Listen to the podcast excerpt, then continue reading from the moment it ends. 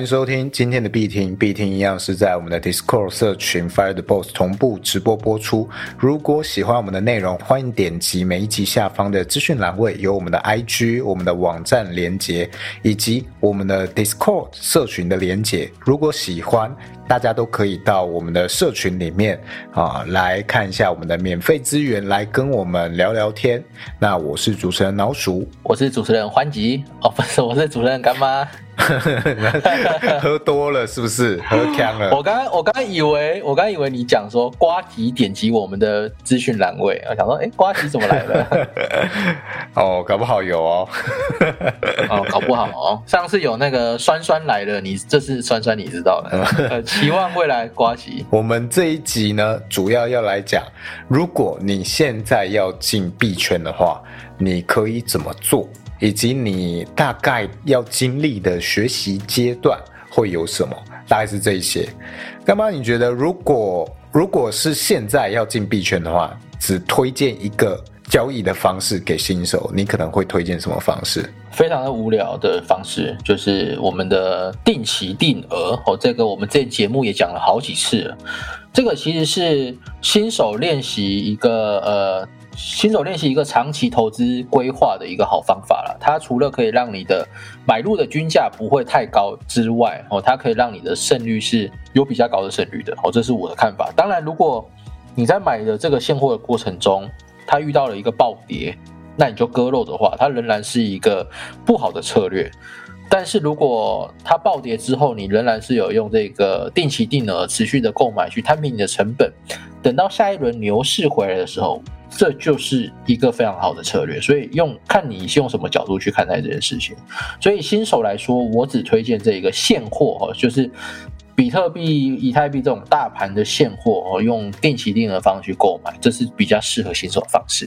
呃，还有一个，我觉得 FTX 活存当然也是很不错，因为你看你少少资金的话，它有八趴哦，再多一点，我记得也是有五趴，所以再怎么样，它都算是还不错。的一个可能跟台股相比啦，它仍然是一个非常不错的选择。对，那网格呢？干妈觉得网格适合新手吗？呃，我觉得网格如果应该这么说，投资人有一个很奇怪的毛病哦，尤其是新手，买了就要涨，然后常常会遇到你买了就开始跌。那但其实并不是说什么买了开始跌这件事情哦。我以以太币为例子好了。假设现在的币价是两千哦，你买了，希望它涨到两千以上嘛？结果买了之后，它可能有一个短期的一个回踩哦，可能回踩到一千九、一千八，这时候你就握不住了哦，你就卖掉了哦，你所以你赔了两百块美金，可是它可能下个月涨到两千三、两千四哦，这都是有可能的。尤其在加密货币它整体市值没有这么大的情况下，暴涨暴跌又是家常便饭，所以很多投资人，如果你是抱持着买了就要涨。卖了就要跌，才能买更好的一个底位的话，那可能会让你失望，因为它暴涨暴跌跟修正的这些频率啊，哈是非常的多的。所以如果你买了就要涨的话，你你用这个网格的话，你会发现哦，就是为什么开完网格就开始跌？哦但是其实网格这个工具，我们要有一个观念，就是你刷的越久，它越抗跌。假设今天你开网格，然后它刷了十趴的利润，哦，代表说。以后如果这个币价跌了十趴，其实你是没有亏到本金的。那如果你刷了五十趴的一个网格利润的话，也代表说它如果跌了五十趴，你不会有亏损嘛？哦，就简单数学。所以，我们其实要刷网格，就是要透过这个低买高卖这个过程去累积我们的这个网格利润。那好啊，那问你啊，如果你的网格都没有跌，它它币价没有跌，你要怎么低买高卖？你只能高买高高卖啊。假设你两千开单。两，然后后来涨到两千一哦，你两千一买了一格，两千二卖出，那其实你的成本不是两千哦，是提高的哦，因为你两千一的时候有建仓嘛。可是如果你在两千的时候一路往下跌，然后跌到一千五，一千五的地方你有购买，那你的成本还是两千吗？并不是，你的成本是低于两千的。所以如果它介于一千五到两千这一段时间很久哦，例如三个月，你等于是三个月以来在这个低于成本数。成本的地方哦，去刷了三个月的网格利润，累积你的这个优势。未来如果涨到两千以上的时候，还有你可能涨到一千九，你就开始赚钱了，涨回一千九就开始赚了，因为你赚了这一百块的价差。它让你的整体的平均持仓成本降低了。所以，我们开网格的新手啊，你要有一个观念，就是下跌是为了累积你的网格优势，而不是说你真的是亏损。那上涨的话，其实对你来说，单边上涨才是对网格来来说比较不好的一个趋势。所以，我们网格它是一个长期策略。那长期策略，你如果连定期定额都做不好的人，你开网格你绝对做不好，因为你会每天去看利润，每天去看浮动盈亏，尤其像是派网，它上面会有一个浮动的一个利润，会会它会显示给你看。很多投资的朋友告诉我们说，他每天在看这些网格浮动利润。三不五十就打开看啊，怎么浮动盈亏又涨了又跌了哦，他就是心情每天像这样的忐忑不安一样，云霄飞车这样子冲上冲下的，最后握不住了哦，可能跌个十趴二十趴，他关掉了。但结果过了一个礼拜两个礼拜，觉得啊拍断大腿，他怎么涨回来了？那我不是白割肉了吗？哦，不会有这种情况。所以如果你是要做网格的人，建议就是。定期定额先做好，那网格你能接受这一个原则？下跌是为了累积自己的网格优势，你能接受这个原则的话，你再来开网格。这大概是我给新手的一个建议。呃，如果是新手，他可能不太知道网格是什么的话，网格其实就是一种我们讲的自动化的交易工具，它会把你设定的一个区间，也许你锁定好以太币是一千到四千的一个区间，然后你把你的资金拆成非常多份，平均好几份的小份，那在每一次币价涨跌的时候，它就买一些。好，或卖一些，逐渐这样子一格一格的去套利，套一些这些小小的利润。但他问遇到问题就是，他一样会有你开始这个策略时候，你的币价的位置会影响到你的风险哦，一样会有这个问题。当然，你在一个低点去开的话，风险相对低。但你在像我们有火友，他一开始。刚进币圈就玩这个网格交易，但是他只是抄了别人的参数，却不知道自己在开什么，也不知道这个有开仓时候币价啊在什么位置的一个风险。我相信很多一开始是玩网格人，其实没有注意到这件事情，那他可能就开在去年比特币五万多的位置，那他是报到现在都可能有了一年都还没有办法回本。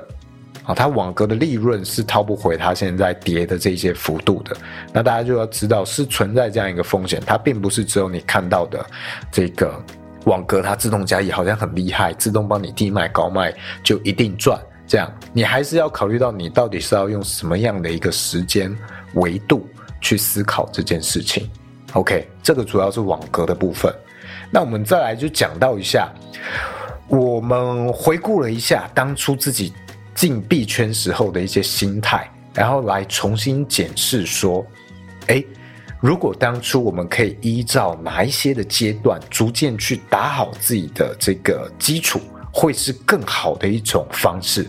像我的话，我一开始刚进来是先接触网格嘛，网格接触没几天，我就到 GameFi，其实这些这个跳的幅度是蛮大的。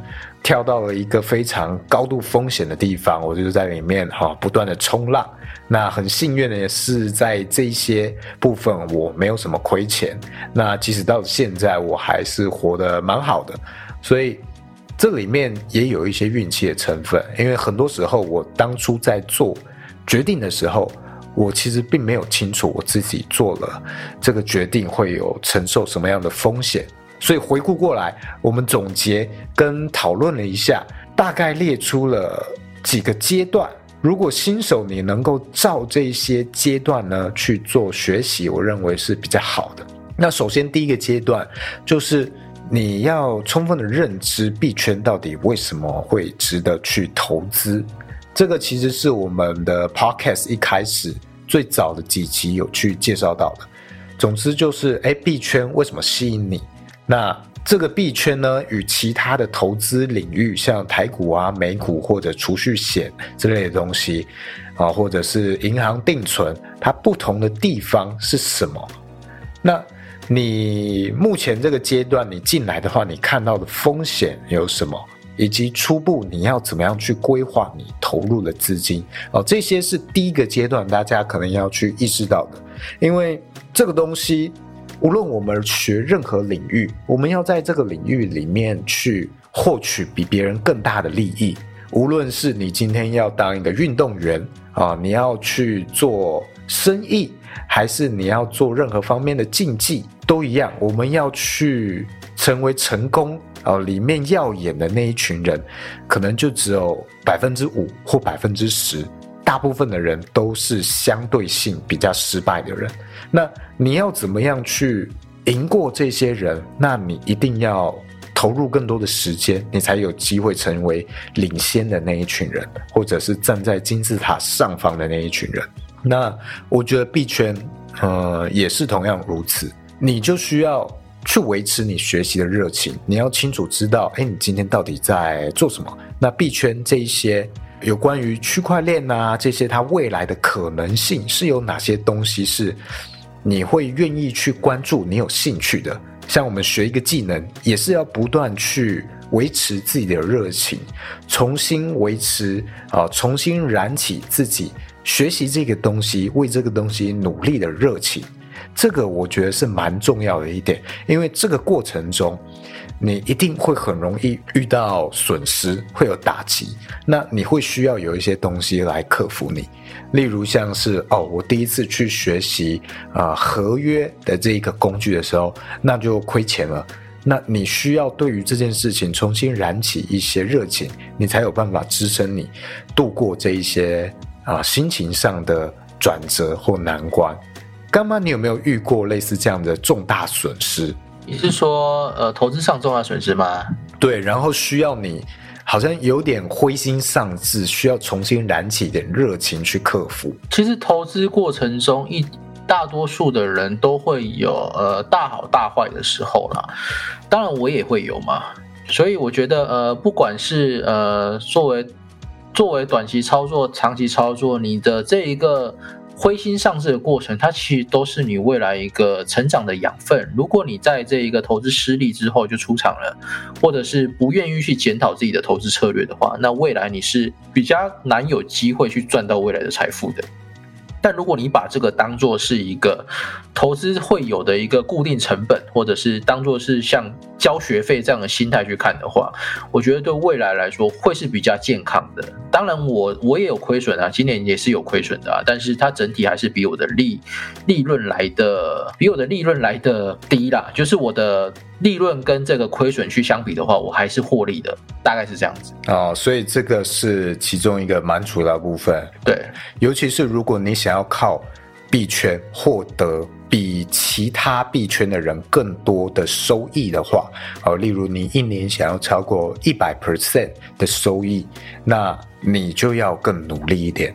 你在这个领域是有机会啊，用更少的投入、更少的知识去获得比台股、美股更大的收益。例如你要获得。个十趴十几趴的收益，我认为是相对台美股来说要容易许多的啊。但是你要获得到一百趴以上一年的利润，对很多人来说也许很容易，但是你看到的可能只是一个幸存者的偏差，更多人是尝试成为那样的人，过程中就把自己所有的资产赔光光，然后就瞬间出去的。所以大家可以先想好自己一年。想要获得多少的收益率，那你可以在这部分再去规划，你到底要用什么样的心态与时间去投入币圈？那再来，我觉得第二点，经过了刚刚第一点，你为何要投资币圈啊？认识币圈之后，第二点重要的就是认识资安和诈骗。啊，无论是这些台湾常见的 ICO 的诈骗啊，或者是这种网红在推一些莫名其妙的项目，跟你说啊，钱放在我这啊，未来好几倍还你，类似这种东西啊，以及哎，你只要把钱放进去，自动帮你滚出很多钱的这些项目，相对来说都很危险。我们尽量去选国际上非常知名、排名前几，在自己的领域排名前几的一些啊，我们讲项目，或者你讲工具，或者是标的都可以。尽量只选这样前几的，因为加密货币本身它就是一个流动很快，然后风险也比较高的，即使是排名在前十之内，在那个领域前十之内都不见得安全。是，所以我们在这部分尽量去减低这个风险。对，这边我科普一下，就额外补充一下一个小资讯。呃呃，每一轮的牛熊在交换的时候，我们所谓的市值前十名啊，除了比特币跟以太币之外的其他八名，基本上哦，有一半以上都会消失。也就是说，上一轮牛市里的可能第五名，在这轮的牛市到熊市之后，它不见了。哦，它撑不过上一轮的熊市，所以我们在这个熊市的阶段里面，如果你要投资这一些山寨小币的话，风险非常的高。而且区块链有另外一个特性，就是当未来的新牛市来临的时候，会有更成熟的区块链技术，哦，更成熟的这一个底层逻辑运算，这些东西都会带来新的热点跟新的项目。那你可以想一下，那未来这些上一轮熊市或者牛市里的这一些旧产品啊，它还会有热点吗？哦，这值得我们去思考。所以很多的上一轮牛市的一个大哥啊，这些山寨大哥，其实在呃上一轮熊市落幕之后，到了这一轮牛市里，从来没有涨回去前高。哦，例如有一个币叫做 EOS 哦，这个 EOS 在上一轮牛市里非常的红，走过一轮熊市之后的这一轮牛市，二零二一年的这一轮牛市里。它再也没有回去前高了，哦，大家都在炒炒币、炒其他东西，所以它已经不是市场的宠儿了。所以我们在熊市里啊，切记就是只投资大盘，不要去买这些山寨小币去当做一个长期投资。当然，你可以做短线去投资这些小币哦，去赚个波段财，但是绝对不要去握着太久，因为它可能会让你有很大的亏损啊。这边在科普另外一件事情，山所谓的山寨小币呢。它在熊市里的跌幅可能有九十九趴以上，这个九十九趴以上是什么意思？就是可能从一百块跌了九成，剩十块钱，十块钱再跌九成，剩下一块钱，甚至是一块钱再跌九成，剩下零点一块钱哦，这都是有可能的。而且这很多的项目的数据就是这样子告诉我们：跌了九成可以再跌九成，再跌九成之后又可以再跌九成哦。所以我们在熊市里操作这一些。一百块可能会变成零点一块的项目是非常危险的哦，建议大家就只去抄这个比特币或者是以太币，以这两个为主。OK，对，没错。那刚刚讲到第二阶段，除了这些诈骗之外呢，还有一个要注意的就是资安。大家的这个，无论是手机啊、你的笔电或者是电脑，要非常小心这一些木马、诈骗各种的东西，因为你现在这些东西是会串你的资产、你的钱包的，所以你只要。中了任何的病毒或者被窃走你的这一些钱包的资讯，你很容易你瞬间的资金资产就会被盗走。那像我自己一开始是完全只用手机啊，包括到我现在我其实都蛮少用电脑在做这些做这些币圈的操作，因为电脑毕竟比较容易中这个病毒，尤其是 Windows，那风险相对来说就高很多。那手机的话呢？我当初在玩这些比较小的项目，在 DeFi 的时候，甚至是我依照干妈的建议嘛，因为那时候我是他带进来的。那时候我是每玩一个项目，我就会创一个热钱包哦。你可以把它当成是我每去做一个项目或标的的投资，因为我们跟这些项目。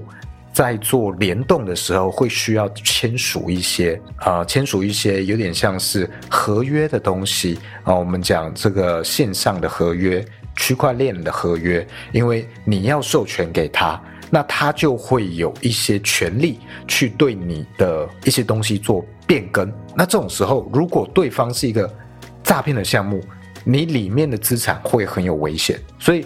以现实生活来说，这有点像是我今天要去做任何一个投资，我就为了这个投资专门去开了一个新的银行账户的意思。那这样子，我就能确保，哎，我今天这个这一个项目，即使它真的是诈骗，它盗走了我跟这个项目联动的户头。但这只是只是我好几个项目之中，好几个钱包、好几个账户之中其中一个账户而已。所以我在一开始就先把这个风险去考量在里面。那还有一些需要注意的，就是像如果你有用电脑之类的话，有很多连接是我进了币圈之后会变得更小心的。像我们现在最近常常有很多的诈骗嘛，各种东西都能诈骗，无论是简讯啊，哦说啊我是王小姐啊，你的贷款已经通过了哦，这种非常多哦，这种诈骗也好，或者是他假冒某一个单位去要你的个资寄 email 过来啊，或者是 IG 他说哎你的 IG 被盗了。这边呃，这个连接，请你重新登录，这种我们都要很小心。我进入币圈之后，对这些的意识提高哦。我现在对于任何的连接都非常的敏感，我都不敢随便乱点，那随便一点，我很怕我联动的资金啊就会被人家偷走。对，这个我讲个小故事啊，我跟我跟我栗子的故事，他很常会跟我分享一些好笑有趣的一些梗图或者是 FP 的一些资讯。然后他的习惯会传链接给我，然后我就会跟他有个冲突，就会说，呃，你可以截图给我吗？我不方便点连接。哦，包含那一天有人要请我去呃联署一个海德堡性侵事件的一个联署书啊，这一个连接，我也跟对方说，呃，我没有打算点这个连接，我心理上支持，但是我没办法分享这个连接，没办法点这个连接。所以在币圈游走，你要有一有一个基本的一个。认知就是任何的连接，哈，就是你看不懂的连接，就是要再三的去小心哦，不然真的很容易你的资产就拜拜了。而且币圈有很多的诈骗，它是今天这个项目，或者是它会有一个登录页面之类的，会有诈骗的骇客做出一模一样的界面，你真的是看不出差异，就是那个登录的画面。那在 IG 的诈骗上来说，它就是会。做出一个跟 IG 登录的页面一模一样的界面，你如果被他的某一些警告的 email 啊，或者是什么样的啊紧急通知，你去有点慌张了，那点击页面之后看到是一个一模一样的登录页面，你其实常常会不疑有他，就直接输入自己的资讯，这种时候，哎，你一点击。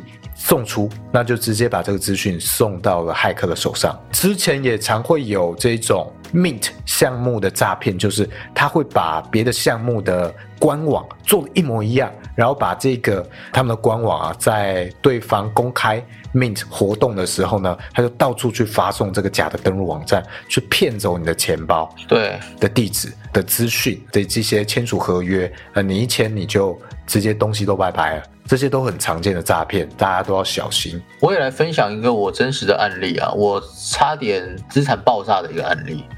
在过年的时候，呃，栗子有分享一个呃赖的一个抽奖资讯，然后是抽贴图的吧，然后他有分享给我，然后没有验证，然后我就加入这个好友，然后去点链接去抽奖了。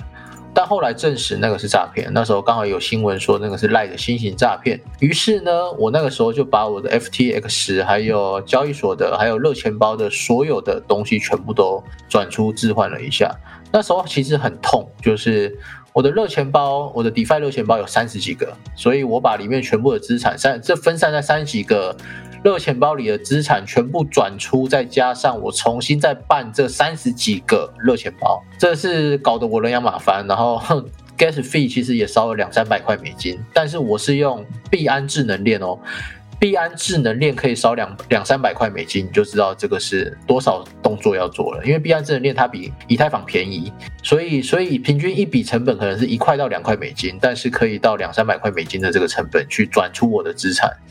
所以其实是很痛苦的，所以大家千万就是要记住两件事啊。第一个就是，如果你真的意外点到这些确定是诈骗、有一些各自风险的一些连接或者 App 之后，嗯，那你就应该要去把你这整个资产做一个清点跟一个转移，去创一个新的安全的钱包。第二件事就是。不要觉得这两三百块成本或是这个时间哦，这个是很痛苦的，因为你不做的话，你可能里面的资产全部都会没有。我宁愿花这个钱去认赔，去把我资产变得安全，也不要说到时候这个可能里面的资产全部被盗走了，然后在那边欲哭无泪哦。所以 这个是呼吁大家的哈，真的廉洁要小心。你可能这个状况下就已经是在跟骇客比谁。谁的速度快？你转移的快，还是他卖掉的速度快？所以这个是蛮危险的。然后另外还有一点自安，我在自安意识上的改变就是，从进入币圈以后，呃，这个 Google 上面的广告链接，我就不会再点了。因为我们当搜寻一个东西的时候，在最上面的一两个连接，我们会看到最旁边它会写广告连接嘛？哦，那这个时候是别人有打广告，然后打你输入的这个关键字，它有机会就跳在上面。那不是每一次 Google 都有办法帮你防范，把诈骗的网站给预先审核筛选掉，所以它有机会在广告栏位那边的网站是假的网站。那这个风险就很高，所以自从进了币圈之后，我几乎是没有再点击过这一些广告赞助的网站哦。即使你今天打了呃我要去币安，那广告上面跳出来的币安，我就不敢去点。大概是这样，这个是治安与诈骗的部分。再来第三，我们要去认识不同的币种。如果你在 IG 啊、推特、YouTube 上面找到啊，有别人去推荐说啊某某某币、某某某项目，这个准备要起飞，非常高的潜力，这些东西呢，大家就要去留意一下，它这个币种是属于哪一种类型的？它是前几名这种已经是非常大、非常稳定的币吗？还是它是一个非常非常小？啊，非常高风险的币，甚至国外没什么听过，这些都是我们要去做了解的。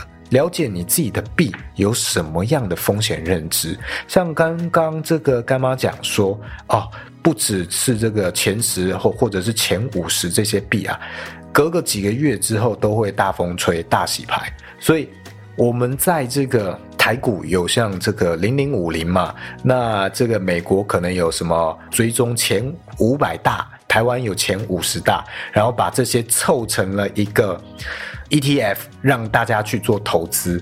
这种东西，如果你做到币圈，通常就是垃圾哦。你去追踪一个呃前五十大币圈项目，你去这样子平均投资啊，里面一大半几个月以后可能都会。都会排不到哪里去，排到上排去，那你就被砸烂了嘛，啊，你就被割烂了嘛。所以这个是跟美股啊、跟台股会有很大性质不同的。像我在刚进币圈的时候会。到处去研究，哎，有什么样的比较高潜力的项目？预言机有什么？然后这个平台链的币有什么？什么平台有很有潜力？到处去找，然后要去找到好几种，然后去说每每种去放一点钱，觉得可以分散风险。其实这个并不真正。有分散风险，因为你看到除了比特币、以以太币以外的币，基本上只要到了呃熊市，也就是我们讲它的一个价格下跌的时期，大部分这些小的币它都会跌得更夸张。所以你以为这样子分散去买是去分散风险，没有，其实你这样买越买越多，其实是集中提高了你的风险。那你不一定。要了解非常多的项目，不一定要了解很多的币，你只要专精其中几种啊，你只知道比特币，你只研究比特币，你只研究以太币，或者你只研究什么研究 SO 什么的，我觉得这个都反而会比你研究非常非常多每种买点，然后对这个东西只是一知半解，觉得好像有点看好你就买了，绝对会比这种人还要。风险来的低，大概是这样。对，再来呢，就是对于工具的认识，像是我们在币圈，其实我们可以运用的工具啊，无论是投资工具啊和分析工具，其实是非常非常多的。那像是我们的 App 有派网，它是一个界面，还有它的使用体验非常友善新手的。那这个会是一个蛮推荐新手去接触了解的工具。再来，FTX 这是一个交易所，它也有许多的工具可以去了解。大家可以在这些工具之中每一个稍微去多做一些研究，看看这个东西到底是用什么样的逻辑在运用，那它的收益率大概如何，风险大概如何。那通常呢，年化收益率预估越高的呢，它占的风险通常就越高。所以就分析一下这些工具哪一些会比较适合你。那你也许可以就朝这方面再去多做这个更多的研究。再来第五个阶段呢，我们要试着把你的资金啊做仓位的规划。好，仓位的规划，也就是对于你的风险啊，然后以及看你每一个投资的项目，你要去投入规划多少的钱啊，以及你要投入到加密货币或投资领域，你要用你生活中几 percent 的资金，这些都是属于仓位分配与风险管理的部分。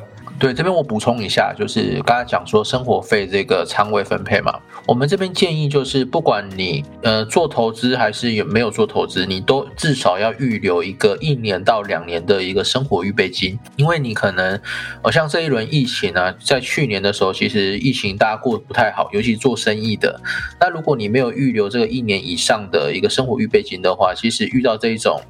反脆弱能力是非常的低哦，所以像疫情啊，或者是其他的经济要素，如果你没办法呃维持的话，其实你生计上是有很大的生活压力的。那如果你有预留这一年以上的资金的话，我觉得会是一个比较宽裕的一个缓冲。所以这边也呼吁大家，如果你要投资的话，至少你的。存款要有一年以上的生活预备金，如果没有的话哦，来投资都是一件高风险的事情。尽管你投资的项目再怎么样低风险，都是一件高风险的事情。OK，在仓位分配这件事情以及风险管理上，大家刚进来的时候一定会遇到一个状况，就是哎，你看到群组里面或者啊什么什么老师他分享。你看到他用这些钱去赚钱了，你想说，哎，那我是不是可以比他投入更大的百分比，在自己资金里面拆更大一部分去做？那试着去敲起更多的利润。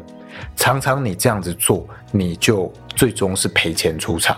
因为当规划的仓位不同的时候，我们其实承担风险的能力跟我们做决策的方式都是完全不同的。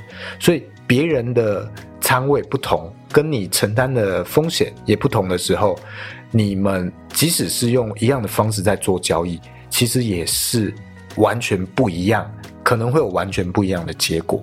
这个都是我们可能要预估到的。那新手在进来的时候，其实你会很容易因为这件事情，想要比别人多投入一点，试着更快赚起利润，这件事情就会让你赔钱。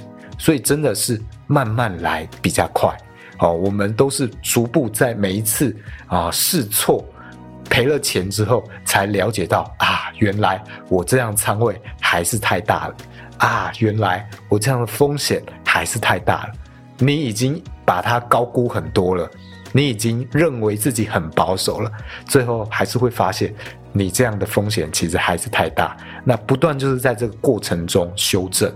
那很重要的一点就是。无论如何，都还是要在一个你被打倒仍然能够站起来的状况，不要一下 all in 没了就没了，然后你就也没办法试第二次就直接离开。所以这个是你在做第一次投资之前就要先厘清、搞清楚的事情。那前面这五个阶段你都有大致上的了解之后，你再去做你的第一笔交易会比较保险。啊，这样子的状况，你会比别人有机会活得更久，久到你有机会真正转成一个在币圈的能够稳定获利的老韭菜。再来，如果你还有机会想要再去深入，你想要在这个领域去爬到更高的位置的话。可以试着去解读市场趋势和行情，可以去研究啊，有什么样的分析工具，或者你要去做技术分析等等的，我觉得这些都 OK。最后一点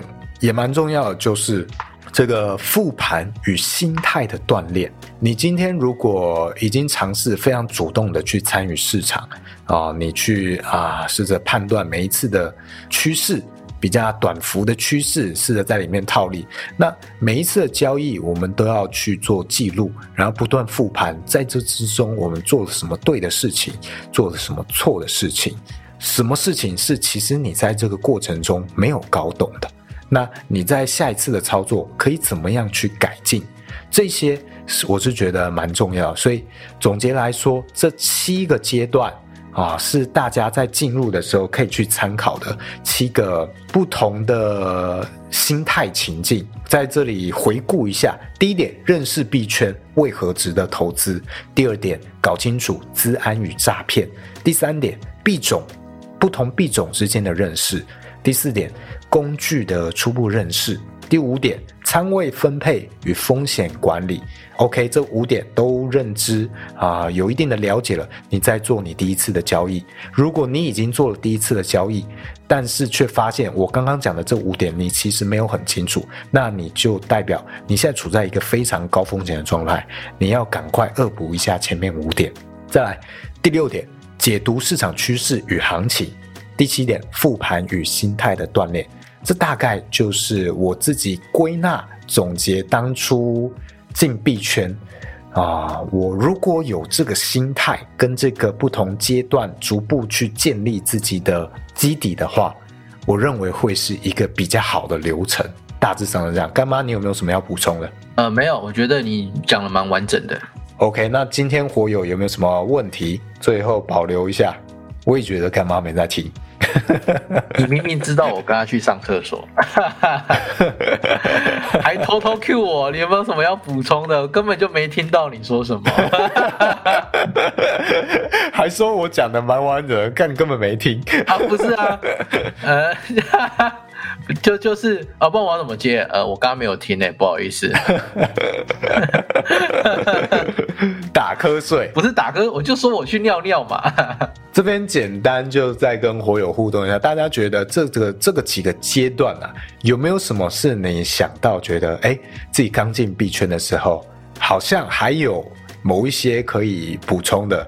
这整个你当初进入币圈的建立自己的流程之中，有什么好像哎某些阶段还可以穿插在里面的？哪一些阶段呢？呃，可能我觉得会是比较一个细微的、细微的阶段呢。就是这七个阶段来看，其实是大方向，但是这七个阶段里面，其实还有一些很细的一个阶段。也就是说，可能第一阶段里面有三个阶段，第二阶段里面有四个阶段，哈，类似这样子，就是有点像是心智图一个脉络网往外扩展的一个更深入的一个知识网吧，哦，类似这个样子。所以未来我们在我们 Discord 里面也会把这七个阶段哦里面的一些细部的更细项的阶段去逐步的完成啊。那如果你有兴趣看这整个七个阶段的一个完整的规划以及未来这一个补充说明的话，哦，欢迎好不好？欢欢迎。加入我们 Discord，对啊，这个其实也是为了我们社群里面会有一些新人加入嘛，那他有时候会跟不上我们社群其他人的讨论哦，所以我们也是逐步在优化这整套的教学流程，让它更系统化哦，让新手进来比较不会因为这么大的资讯量而感到迷茫。那甚至有时候我们在讨论的时候。有可能是在讲很高风险的东西，但是我们是用很小很小的仓位去玩。但是新手一进来看到，哎，大家在玩这个东西，是不是这个东西真的那么好？结果他 all in 进去就爆掉了啊！这个是我们在看的视角其实不一样，那就会造成很高的风险。那也逐步在回头检视、完善这些带新手的流程啊，让整个教学能够更系统化。顺便也在 Podcast 跟大家分享。对，最后还是呃稍微来推销一下我们社群啦，就是我们走过了牛市，也走也正在熊市里面持续的耕耘。哦，并不是说要推销你买 NFT，而是说。如果你对于币圈的相关知识哦资讯有很深的一个渴望，觉得要学习更多的内容的话，呃，欢迎来到我们这个熊市仍在持续默默耕耘的一个 Discord 这个社群 FTB Fire Boss，因为尽管现在是熊市，我们还是没有间断的持续去。去分析市场的行情，去分析整个整体经济，以及做一些交易上的长线、短线上的一些不同的教学分享。那你有兴趣的哦，可以到我们 Discord 看看这些教学资讯。那我们在 YouTube 上也有这一个免费的两个哦，我觉得很适合新手的一个操作教学了哦。这这两个你可以在 YouTube 上搜寻“加密甜心老干妈”。哦，你就可以找到这个频道了哦。对，那我就是那个加密甜心。那你在听我早期的节目，你可能会还会听到彩蛋哦。哦，那这个彩蛋是什么？就交由各位听众自己去听了，好不好？好，OK，那这一集大概就是这样。有什么想要了解的，都欢迎到我们的 Discord 社群里面来发问。没错。好，那我们就下一集再见喽，拜拜，拜拜，晚安。